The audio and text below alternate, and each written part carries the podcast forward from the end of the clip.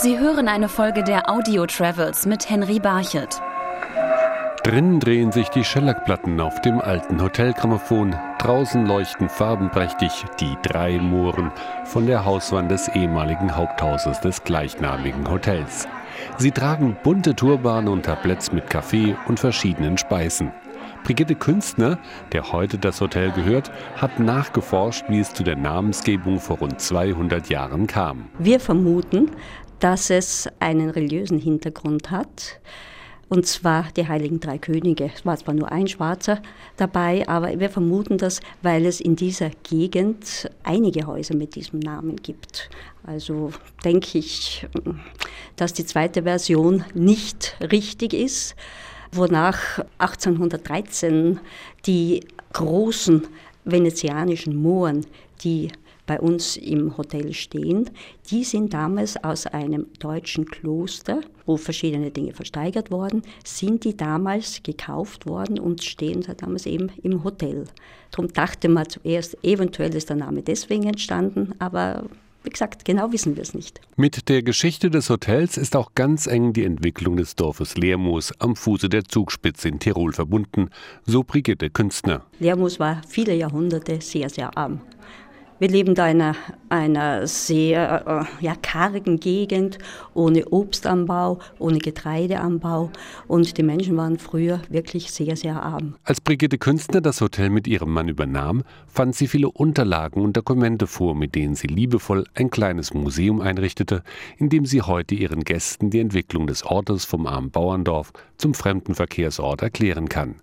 Beim Blättern in den alten Gästebüchern fand sie auch heraus, wer früher in den drei Mooren einkehrte. Das waren durchreisende Gäste, die kurze Zeit da waren, die Richtung Italien oder irgendwo unterwegs gewesen sind. Und wenn man die alten Fremdenbücher ansieht, da haben vielleicht in einem Monat, ja, vielleicht 30, äh, 40 Gäste da gewohnt. Mehr ist das nicht gewesen damals. Wer hier abstieg, kam schon zur damaligen Zeit in den Genuss eines gewissen Luxus. Da gibt es alte Schriften, wo drinnen steht, im Jahr 1904 waren die Besitzer ganz, ganz stolz. Sie hatten bereits auf jeder Etage ein Bad. Das war natürlich schon eine Errungenschaft. Davor hat es das nicht gegeben. Ne? Doch auch die Bevölkerung von Leermus profitierte von dem Hotel. Es gab hier zwei Hotels die praktisch für sehr viele Einheimische die, die Arbeit stellten, weil es gab damals keine Industrie, es, es, gab eigentlich überhaupt nichts. Und die Menschen waren froh, wenn sie Arbeit äh, in den beiden Häusern gefunden haben. Ne? Dann sprach es sich auch herum, dass man im Schatten der Zugspitze Ruhe und Erholung finden kann, und zwar bis in die höchsten Adelskreise. König Ludwig ist des Öfteren hier abgestiegen und hat einige Zeit bei uns verbracht. Er war auf dem Weg Richtung Fernsteinsee, wo er ein Schloss besitzt.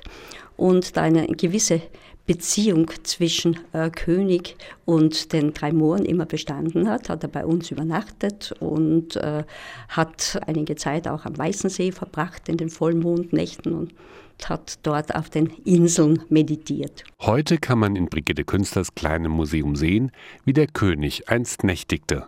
Der König hat im äh, Stammhaus im ersten Stock auf Zimmer 106 hat er genächtigt und als das Hotel von uns übernommen wurde, sind praktisch die Möbel genauso da gewesen, so wie der König sie damals bewohnt hat. Das ist alles vollkommen gleich. Wir haben dann die Möbel restauriert und haben sie jetzt eben im Museum nachgestellt. Heute würde der König das Hotel wohl nicht wiedererkennen. Es heißt nicht mehr Drei Mooren, sondern More Life Resort und statt der Toilette auf jedem Stockwerk ist man heute unter anderem stolz auf einen weitläufigen Wellnessbereich. Immer noch nimmt das Hotel aber eine zentrale Rolle im Dorf ein, so der heutige Direktor Klaus Brandl. Also die Situation ist auch heute noch so, das Haus ist im Laufe der Jahre gewachsen und die Tradition ist erhalten geblieben und das Hotel hat nach wie vor einen sehr hohen Stellenwert als Traditionshotel im Dorf natürlich. Dazu gehört auch, dass sich das More Life Resort zur Region bekennt.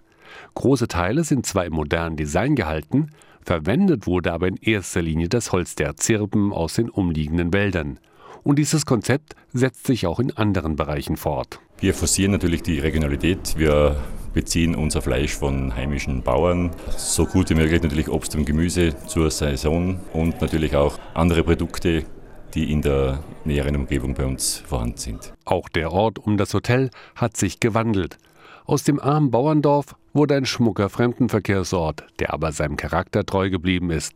Nur so glaubt Klaus Brandl auch für die Zukunft gerüstet zu sein. Ich glaube, dass ein ganz wichtiger Schritt ist, dass man nicht stehen bleibt, dass man sich weiterentwickelt, dass man neue Ideen reinbringt. Und vor allem das Wichtigste ist, dass man dem Gast das Gefühl gibt, dass man die Gastfreundschaft lebt, dass man die Hotellerie lebt und das wird nach wie vor von den Kunden geschätzt und will auch in Zukunft so bleiben. Und deshalb läuft jetzt auch am Abend im Hotel entspannte Loungemusik. Das alte Hotelgrammophon, das dreht sich nur noch bei besonderen Anlässen. Sie hörten eine Folge der Audio Travels mit Henry Barchet. Darf ich einen Schnaps